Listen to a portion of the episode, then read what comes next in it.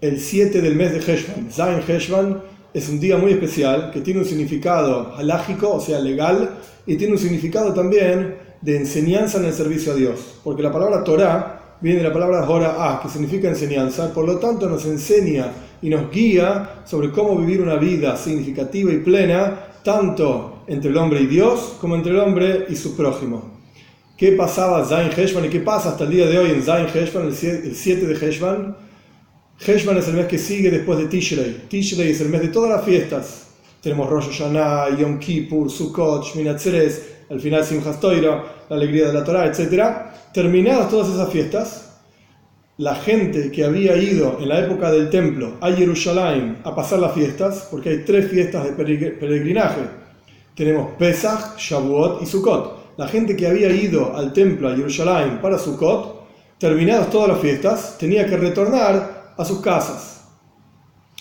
Y los caminos eran lentos, por así decir, no había ni aviones ni nada por el estilo, no había autos, los caminos se hacían a pie por los caminos y si bien la tierra de Israel bebe de la lluvia y necesita lluvia, no tiene ríos que rieguen la tierra, etc., como dice el versículo, limitar a Shemaim Tishtemaim, de la lluvia del cielo vas a beber. O sea que la tierra de Israel se riega con la lluvia, por las manos de Dios, por así decir.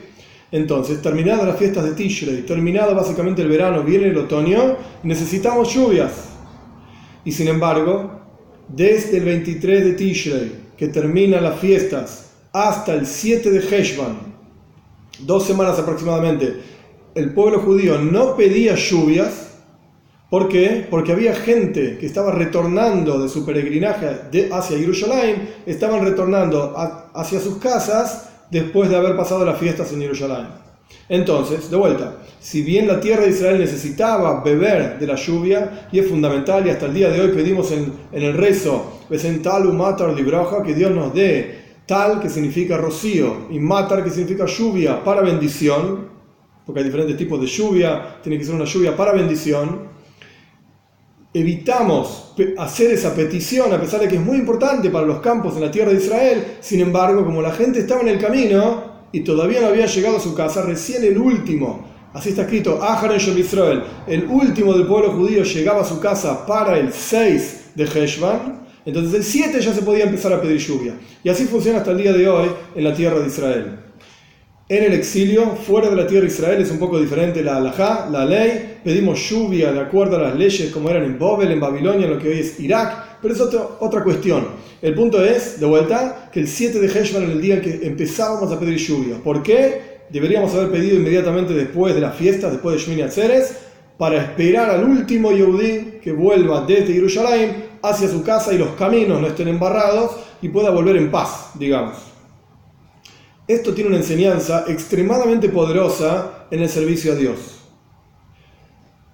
Incluso Ahar Israel, el último Yehudí, que esto se puede ver en términos temporales, el último, el que vivía más lejos de Jerusalén, pero se puede ver en términos también espirituales, incluso una persona que está extremadamente alejada.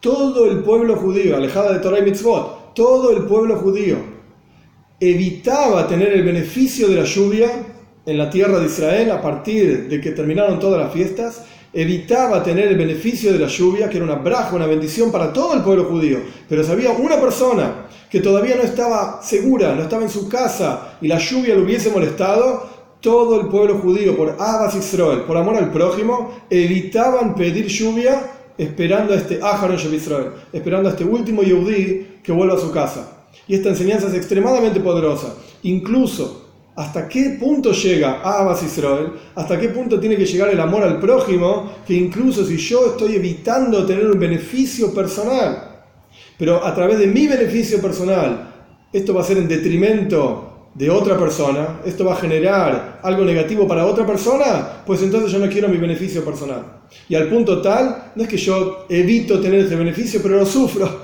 lo sufro y pienso, quiero tener el beneficio. No, el pueblo judío no pedía lluvia porque hubiese causado sufrimiento a un yehudí que otro yehudí esté sufriendo. Esta es la enseñanza básica, digamos, de Zain Heshvan, el 7 de Heshvan, hasta qué punto tiene que llegar Abbas Israel, hasta qué, hasta qué punto tiene que llegar el amor al prójimo, el aprecio y el respeto por otra persona, incluso si yo estoy evitando tener un beneficio. Que tengamos el mérito de poder practicar en la práctica valga la redundancia, observar este nivel de Abbas Israel, este nivel de amor al prójimo, y como dicen nuestros sabios, que el segundo templo fue destruido por sinas hinam, por odio infundado, y el remedio, digamos, para el odio infundado, el otro extremo es amor infundado. Y este es el concepto básico de Abbas Israel, de amor al prójimo, que podamos contrarrestar esta causa por la cual fue destruido el segundo templo, y evidentemente continúa vigente esta causa, el odio infundado entre nosotros, porque el templo continúa destruido. Entonces que podamos realmente observar practicar esta cuestión de Abbas Israel, amor al prójimo, en su plena medida, para que rápidamente en nuestros días sea reconstruido el tercer templo con Mashiach, rápido en nuestros días.